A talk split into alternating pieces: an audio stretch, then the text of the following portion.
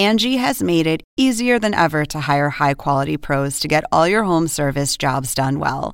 Just bring them your project online or with the Angie app, answer a few questions, and Angie will connect you with local pros who match your specific needs. Or book a service instantly at an upfront price. So join the millions of homeowners who use Angie to care for their homes and get your next home service job done well. Download the free Angie mobile app today or visit Angie.com. That's A N G I.com.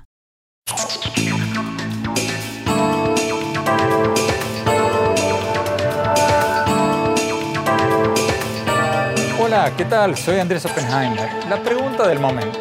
¿Cuándo van a llegar las vacunas? Según la Organización Mundial de la Salud, una gran parte de las vacunas en todo el mundo están yendo a los países desarrollados, a Estados Unidos, a Europa. Y gran parte del resto del mundo está en limbo. Hoy vamos a tener con nosotros a un alto funcionario de la Organización Panamericana de la Salud, que es la filial regional de la Organización Mundial de la Salud. Le vamos a preguntar cuándo va a completarse la vacunación en Estados Unidos y cuándo van a llegar a América Latina las vacunas del plan COVAX, que es el plan de las Naciones Unidas y la OMS, la Organización Mundial de la Salud, para mandar 2.000 millones de vacunas este año, en 2021, a países en desarrollo que no tienen estas vacunas. Y también le vamos a preguntar si la vacuna rusa, la Sputnik 5, que compraron México y Argentina y otros países, son tan buenas como las de Pfizer y Moderna y AstraZeneca, que pasaron las fases de prueba y recibieron autorización de la Administración de Alimentos y Medicamentos de Estados Unidos. Y le vamos a preguntar cuán confiables son las vacunas chinas. Y la otra gran pregunta, ¿cuándo vamos a lograr controlar esta pandemia? ¿Estamos hablando de mediados o fines de este año o del 2022, del año que viene? Y ya que estamos, le vamos a preguntar también qué piensa del anuncio del gobernante de Venezuela, Nicolás Maduro, de que Venezuela habría descubierto unas gotitas supuestamente milagrosas que según él eliminan el coronavirus. ¿Hay alguna evidencia científica de eso o es un delirio total? Vamos a preguntar todo esto al doctor Jarbas Barbosa, subdirector de la Organización Panamericana de la Salud en Washington. Y más tarde en el programa vamos a hablar con el doctor Jevin West, cofundador del Laboratorio de Análisis de Datos de la Universidad de Washington, y autor de un reciente libro sobre la avalancha de noticias falsas en Internet. Le vamos a preguntar sobre estos videitos que circulan en Internet de supuestos científicos y supuestos médicos que niegan la efectividad de las vacunas contra el coronavirus y cómo hacer para distinguir las informaciones serias de la tanta basura que circula en las redes sociales. Bueno, empecemos con el subdirector de la Organización Panamericana de la Salud. Vamos a Washington. Doctor Barbosa, la Organización Mundial de la Salud a la que usted pertenece anunció hace pocos días que ya firmó un acuerdo con Pfizer para entregar 40 millones de vacunas y otro acuerdo con AstraZeneca para entregar 150 millones de vacunas mediante el programa COVAX de las Naciones Unidas a los países que no tienen suficientes vacunas. Pero concretamente, ¿Cuándo van a ser distribuidas estas vacunas? ¿Estamos, estamos hablando de febrero, de marzo, de ya mismo, o, o, estamos hablando de agosto, septiembre o incluso más tarde? Gracias por la pregunta, Andrés. Mira, nosotros vamos a empezar la entrega de las vacunas en marzo. Ese es el, el cronograma que se ha compartido con los países desde el final del año pasado, porque para, para adquirir vacunas por COVAX eh, os produtores têm que llenar dois critérios. Um, têm que ser pré-calificados por la Organização Mundial de la Salud. Essa é a situação de Pfizer. Pfizer já está pré-calificado por la OMS. Segundo, tem que ter os acordos firmados. E aí temos AstraZeneca, já tem um acordo firmado, pero AstraZeneca todavia está entregando para a, a organização os dossiês para a avaliação completa de seus ensaios clínicos, porque AstraZeneca, em verdade, tem como três, eh, distintos sítios de produção: um em Europa, outro em Coreia e outro em Índia. Então, é uma análise um pouco mais complexa. Pero creemos que todo vai estar listo em duas semanas assim que estamos mantendo a ideia de começar a distribuição em março, é, ao redor de 160 milhões de doses, e depois de março, há como um incremento todos os meses.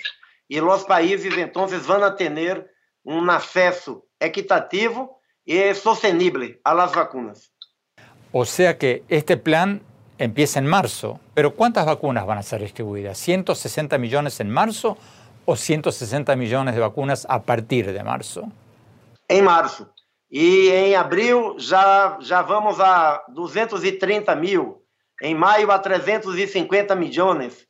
Eh, entonces va como un, un crescendo. En la verdad, durante el primer semestre, el acesso às vacunas está muito limitado em toda parte. Né? Miramos hoje toda esse, essa declaração da União Europeia que ia impedir a exportação das vacunas de AstraZeneca. Isso eu creio que há que mirar de uma outra maneira. O mundo tem que, o mundo todo, todos os países têm que, que buscar maneiras mais, mais bem coordenadas, de, com maior solidariedade, porque só vamos estar todos protegidos quando cada um de los países é, poder ter as vacunas para vacunar primeiro os grupos mais vulneráveis para salvar vidas e depois para utilizar as vacunas com as outras medidas que sabemos que podem prevenir é o uso de cobre-bocas, mascarilhas, a distância física, evitar aglomerações para ya una estrategia de interrumpir, controlar la transmisión de la COVID-19. Doctor Barbosa, ¿estas cifras que usted acaba de darnos son para todos los países en desarrollo en todo el mundo o, o solo para América Latina? Son para todos los países, pero en COVAX, Andrés, tenemos 190 países que hacen parte de COVAX. 92 países van a recibir las vacunas sin pagar, é, 10 estão em América Latina e Caribe, e outros 98 é, são países que chamamos de autofinanciamento. Entre esses países de autofinanciamento, há países ricos que já compraram muitas vacinas por intermédio de acordos bilaterais, como Reino Unido, Canadá, França, Alemanha, etc.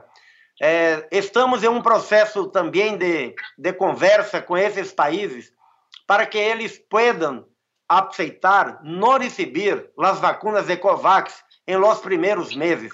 Isto vai fazer com que os países em desenvolvimento tenham um acesso eh, maior ao princípio, o que seria mais equitativo, porque os países ricos já começaram, incluso, a utilizar a vacuna eh, por los acordos bilaterais. Estamos, eh, a próxima semana, para enviar a cada país a quantidade que vai receber em cada mês. Isso vai facilitar para que os países tenham seus planos nacionais de vacinação adaptados à disponibilidade da vacuna. Ou seja, saber exatamente que grupos vão ser invitados a vacinar em março, em abril, em maio, adaptando assim seus planos nacionais.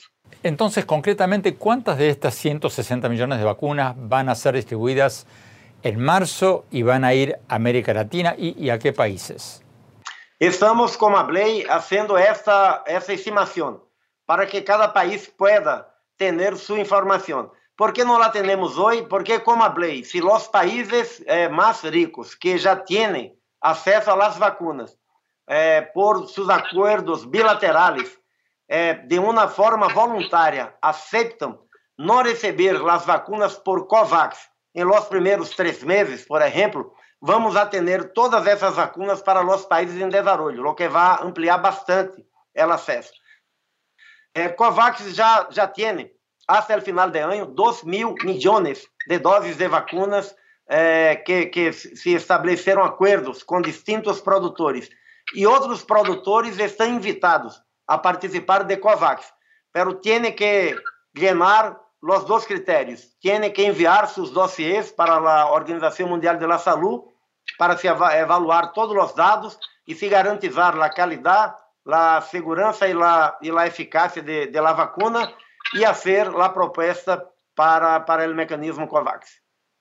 Tenemos que ir a un corte. Cuando volvamos, vamos a preguntarle al doctor Barbosa si las vacunas rusas y chinas son tan buenas como las de Pfizer y Moderna ¿Y qué piensa del anuncio del gobernante de Venezuela, Nicolás Maduro, de que Venezuela habría descubierto unas gotitas supuestamente milagrosas contra el coronavirus? ¿Hay alguna evidencia científica de que eso es cierto o es un delirio absoluto? No se vayan, ya volvemos.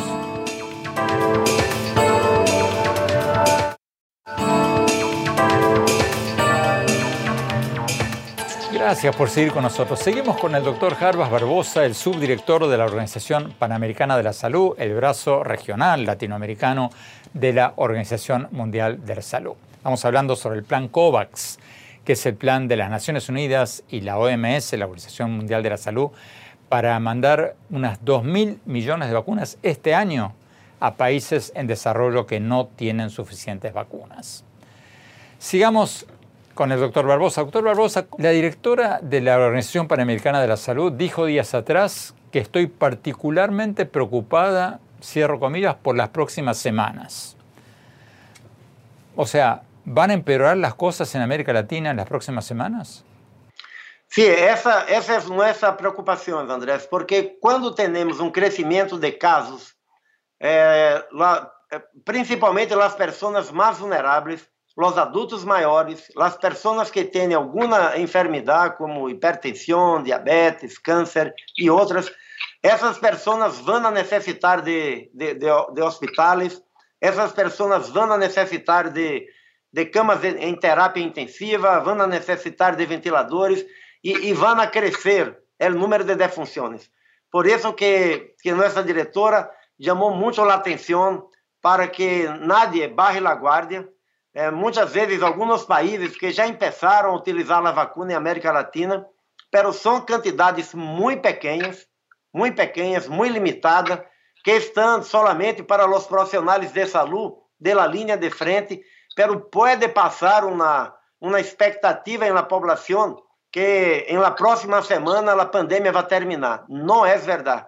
Desafortunadamente, a, estimativa que temos é que se necessita vacunar pelo menos 70% da população para alcançar o que chamamos de imunidade coletiva.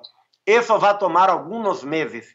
E, e que se alcance esse nível, há que manter todas as medidas, especialmente o uso de cobrebocas, a distância física e evitar aglomerações. Isso é clave para diminuir a intensidade da transmissão.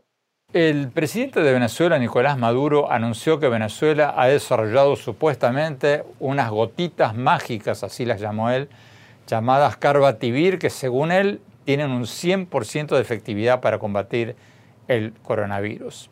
Aquí va la pregunta. ¿Hay alguna evidencia científica de que estas supuestas gotitas mágicas funcionan? Desafortunadamente, no tenemos ninguna medicina que pueda ser efetiva para a, a Covid-19. Tuvimos já muitos estudos, se falou da hidro, hidroxicloroquina al princípio, não há evidência que, que funcione.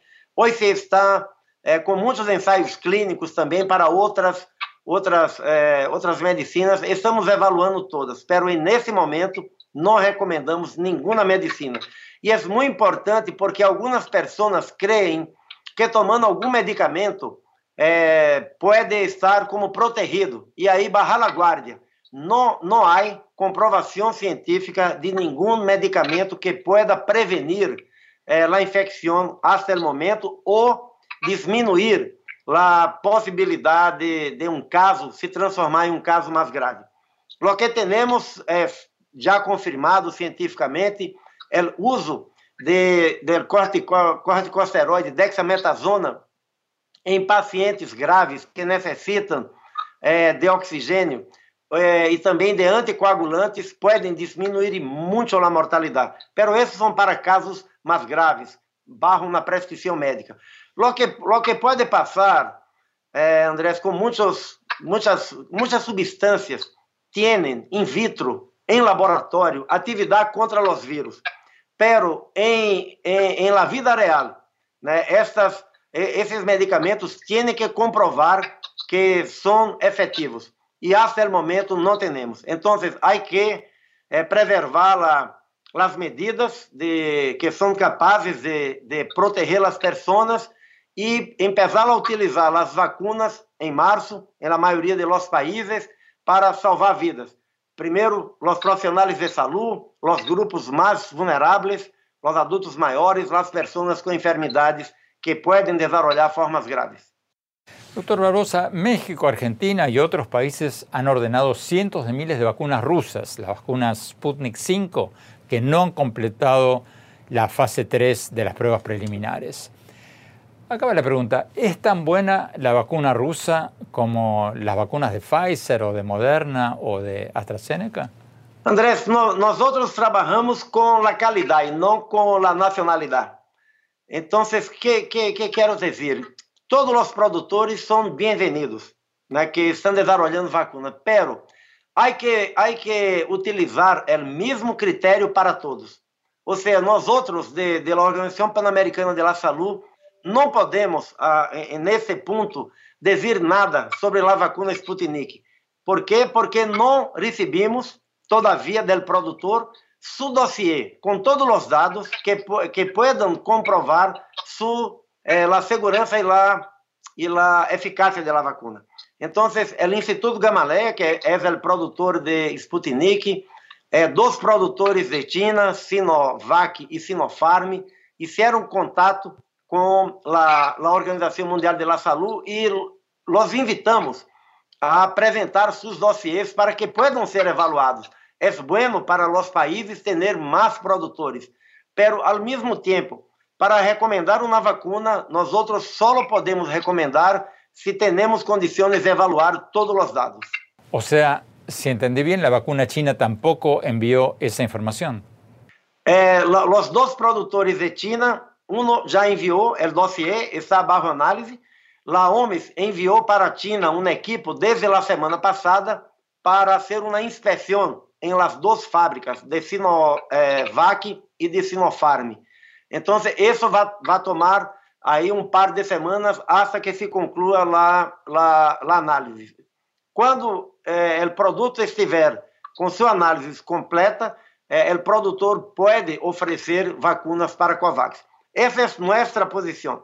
Pero cada país tem lá sua soberania de tomar suas decisões e países como México, como Argentina, como Brasil, como Colômbia eh, outros têm tienen sua própria autoridade regulatória com suas regras eh, y tiene la de fazer suas análises e recomendar o uso de vacinas. vacunas.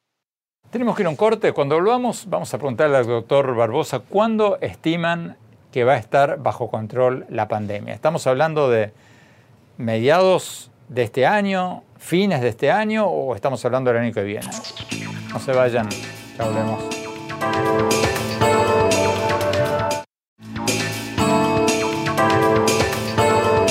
Gracias por seguir con nosotros. Seguimos con el doctor Jarbas Barbosa, subdirector de la Organización Panamericana de la Salud, el brazo regional de la Organización Mundial para la Salud. Vamos a Washington. Doctor Barbosa, ¿qué le aconsejaría hacer al presidente Joe Biden? Porque el expresidente Trump firmó una orden ejecutiva diciendo que las vacunas en Estados Unidos tenían que ir primero para los estadounidenses y que por lo tanto no se exportarían vacunas hasta que los estadounidenses estuvieran vacunados. Desde que asumió el nuevo gobierno de Biden, ¿hay alguna señal de que Estados Unidos va a colaborar con, con el plan COVAX? Sí, y esa es una buena noticia. Primero que la nueva administración eh, eh, en, durante la, semana, eh, durante la semana pasada, disculpe, tenemos la reunión del Comité Ejecutivo de la Organización Mundial de la e el jueves el nuevo representante de Estados Unidos para a OMS, o Dr. Eh, Anthony Fauci, anunciou que Estados Unidos vai seguir como membro da OMS, o que é muito importante, e que Estados Unidos vai ser uma, uma donação, vai participar de COVAX, porque a essa hora Estados Unidos não havia participado. E COVAX necessita eh, receber mais donações para que seja possível a los países mais pobres do mundo. Essa é uma, uma boa notícia. Estados Unidos tem um liderazgo técnico muito importante, además de ser um, um, um, um membro importante de membro importante da organização, Pan-Americana de la Salud, da Organização Mundial de la Salud, com toda a sua capacidade técnica, do CDC, do FDA, eh, e é um, um, país que pode aportar muito em ter, em, em, para apoiar com donações e fazer com que o acesso seja mais equitativo. Então, realísticamente, quando cree você que poderemos considerar controlada a pandemia? ¿Septiembre, octubre, noviembre ou, ou mais tarde? André, eu creio que vai ser um, uma conquista histórica de saúde pública se alcançamos até o final do ano. ano. Por quê? Porque vamos a necessitar alcançar ao menos 70% da população vacunada em todos os países do mundo. Porque se persiste a transmissão em algum país, sempre vai haver a possibilidade de brotes para os outros países. Então, os países têm que estar listos tiene que tener una buena eh, estrategia de comunicación. Desafortunadamente, hay muchos rumores, teorías de conspiración sobre las vacunas que pueden impedir los países de alcanzar essas altas coberturas. As vacunas têm um efeito individual de proteger a pessoa que toma a vacuna, pero tam, também tem esse rol coletivo de proteger a comunidade e impedir ou controlar a transmissão. Para isso, é necessário uma cobertura muito elevada. Então, uma, uma comunicação bem eh, estabelecida por parte de los ministérios que possam aclarar todas as dúvidas da população, eu creio que é muito importante. Quizás que a combinação da vacuna com o reforço das medidas eh, que conhecemos, o uso de cobrebocas, de mascarilhas, distância física, é, evitar aglomerações, essas, essas duas podem trabalhar de maneira sinérgica para que alcancemos até o final de, de, del año. Ahora, doctor Barbosa, ustedes como organización internacional y regional, ¿no tendrían que hacer un pedido público, explícito a los presidentes de todos los países de que prediquen con el ejemplo y usen, por ejemplo, cubrebocas? Porque una buena parte del problema de todo esto ha sido de que Trump en Estados Unidos, López Obrador en México, Bolsonaro en Brasil y otros no usaban cubrebocas. Y entonces mucha gente decía, bueno, si el presidente de mi país no usa cubrebocas, ¿por qué lo voy a usar yo? Entonces, ¿qué le diría usted a los presidentes de todos los países, desde Alaska a la Patagonia. ¿Qué, qué les diría? Andrés, desde que las evidencias fueron eh, fuertes para demonstrar el rol positivo que tiene el cubrebocas, que la organización ha, ha hecho la recomendación. Pero son recomendaciones. ¿no? En cada país, los países pueden adoptar y adaptar las recomendaciones. Yo estoy de acuerdo con usted que en, en este caso é, o liderazgo por el exemplo é muito importante. Se os presidentes, os ministros de la salud, as pessoas que têm uma influência em la sociedade, eh, puedan dar uma mensagem positiva e uma mensagem basada em la evidência científica, como para o caso de cobre-bocas, isso pode ter um rol muito importante. Então, nossa recomendação é, por favor, senhores presidentes, primeiros ministros, eh, liderem por exemplo e enviem para a população, enviem para as pessoas uma mensagem positiva de que medidas devem adotar para proteger a, a sua família, a sua comunidade e, e alcançar, eh, reduzir a transmissão em cada um de los países. Doctor Barbosa, muchísimas gracias por su tiempo.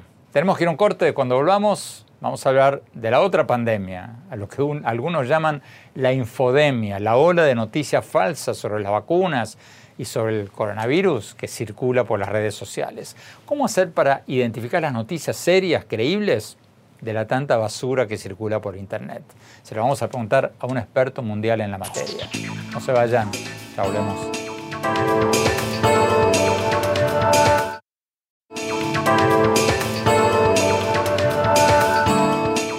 Gracias por seguir con nosotros. Hay una creciente preocupación en las organizaciones internacionales por la otra pandemia, la pandemia de noticias falsas sobre el coronavirus y sobre las vacunas contra el coronavirus. O sea, esos videitos que recibimos por WhatsApp o por YouTube de supuestos médicos o supuestos científicos que dicen cualquier cosa. Tenemos con nosotros un experto mundial en desinformación, el doctor Jevin West, director del Laboratorio de Datos de la Universidad de Washington. Él escribió un libro reciente sobre la ola de noticias falsas sobre el coronavirus. Doctor West, gracias por estar con nosotros. Doctor West, la Organización Mundial de la Salud y varias otras instituciones internacionales han alertado sobre la pandemia de noticias falsas sobre el coronavirus en Internet. ¿Cuán preocupado está usted de que cada vez más gente crea estas noticias falsas sobre las vacunas y de que millones de personas dejen de vacunarse? Es algo que me preocupa todos los días y desearía que el único reto que tuviéramos fuera el de desarrollar una vacuna. Pero en mi mundo, en el que estudio la desinformación en Internet, vemos que ese problema es tan grande y conflictivo como la enfermedad misma. Es algo que me preocupa tremendamente, porque si no nos ponemos la vacuna una vez la tengamos disponible, vamos a extender esta pandemia por mucho más tiempo. Pero ¿quién está propagando esta desinformación? ¿Quién tiene interés en hacerlo? ¿Estamos hablando de bromistas, de adolescentes que están haciendo una travesura? ¿O estamos hablando de personas o empresas que buscan clics en Internet? ¿O gente con una agenda política? ¿Quiénes propagan estas noticias falsas sobre las vacunas? Es gente de todo tipo. Hay propagadores de teorías conspirativas que elevan su perfil o su influencia en las redes sociales durante este tipo de crisis. Es decir, en Estados Unidos, como en el resto del mundo, tenemos personas que venden vitaminas o productos para este tipo de males. Y en cuanto al movimiento antivacuna, pues hay estrellas de Hollywood, políticos reconocidos que impulsan esa narrativa. Y la gente hace dinero con esto, porque comercializan los videos que difunden estos temas. Por ejemplo, al principio de la pandemia se dio a conocer un video tipo documental llamado Plandemia es un video creado por un grupo de individuos que impulsan teorías conspirativas sobre el COVID-19. Cuando tienes videos así, con productos promocionales, camisetas, artículos, haces dinero con estas teorías conspirativas. ¿Qué dice ese video? En resumen, dice que el mismo doctor Anthony Fauci y los líderes en salud de Estados Unidos estaban detrás de la creación de esta enfermedad y que se debería cuestionar todo lo que digan y hagan, incluyendo el desarrollo de las vacunas. Este video tenía muchas teorías conspirativas y salió al aire en una época en la que todo el mundo estaba muy preocupado por las órdenes de quedarse en casa. Tenemos que ir a un corte. Cuando volvamos, vamos a preguntarle al doctor West cómo diferenciar las informaciones serias y creíbles sobre las vacunas de las noticias falsas que circulan en Internet. No se vayan, ya volvemos.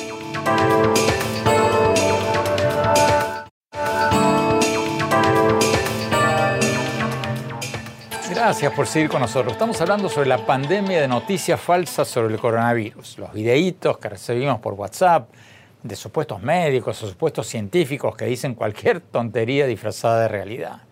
Tenemos con nosotros un experto mundial en desinformación, el doctor Jevin West, director del Laboratorio de Datos de la Universidad de Washington, que escribió un libro reciente sobre las noticias falsas en Internet. Sigamos viendo la entrevista.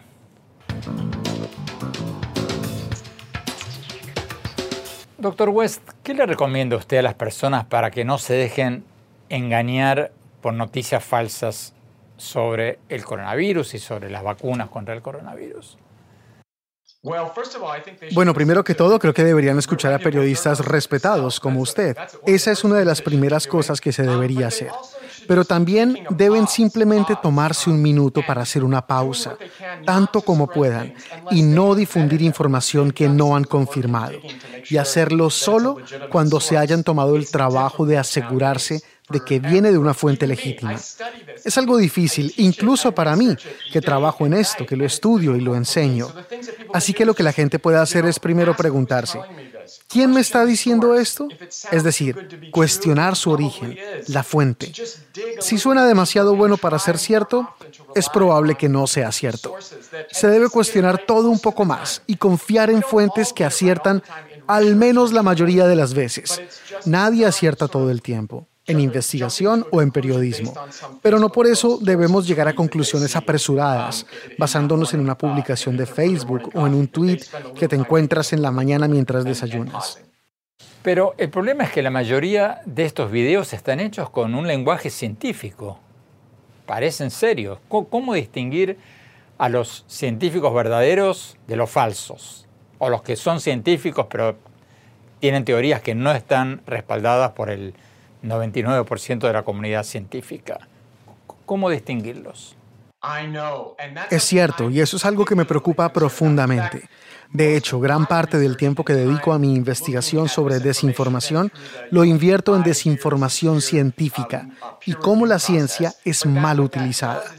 Y es algo especialmente difícil hoy en día, principalmente por dos razones. La primera, hay una tendencia creciente de prepublicación de estudios científicos. Estos son lugares en los que puedes publicar tus resultados más rápido que con el proceso de rescisión de pares, que puede durar cinco o seis años. Pero esto le dificulta al público diferenciar entre las investigaciones que sí son revisadas por pares y las que no lo son. Y en segundo lugar, también hay una tendencia al alza en las llamadas publicaciones depredadoras. Son publicaciones o individuos o editoriales que pretenden parecer científicas. Crean un sitio web muy vistoso, invitan autores, ponen nombres de editores, incluso sin su permiso, y son lugares que no hacen revisión de pares, no son fuentes de información científica confiable. Y también es común que la gente hace referencia a estudios científicos o a artículos legítimos, pero sacados de contexto o editados para parecer que dicen algo distinto al texto original, o pueden ser uno de 100 estudios en los que los otros 99 tienen un resultado opuesto. Pero ¿cómo hacer para convencer a nuestros amigos, a nuestros parientes de que no nos manden noticias falsas? Porque yo le he pedido a varios amigos que dejen de mandarme esos videitos con noticias falsas y, lo siguen haciendo. ¿Cómo decirles que no manden más basura digital?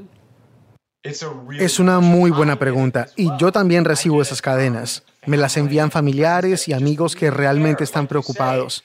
Y lo primero que hago es tomarlos en serio como personas y abordar esa conversación con empatía. Porque si no los tratamos como personas o los avergonzamos, no tendremos un buen resultado. Si los tratas con respeto y les preguntas de dónde sacaron esa información y les preguntas luego qué encontraron, creo que esa es la mejor forma de abordar la situación. Tenemos que ir a un corte. Cuando volvamos, mi opinión sobre lo que hablamos hoy, la distribución de las vacunas contra el coronavirus en los países ricos y en los países no tan ricos. No se vayan, ya volvemos.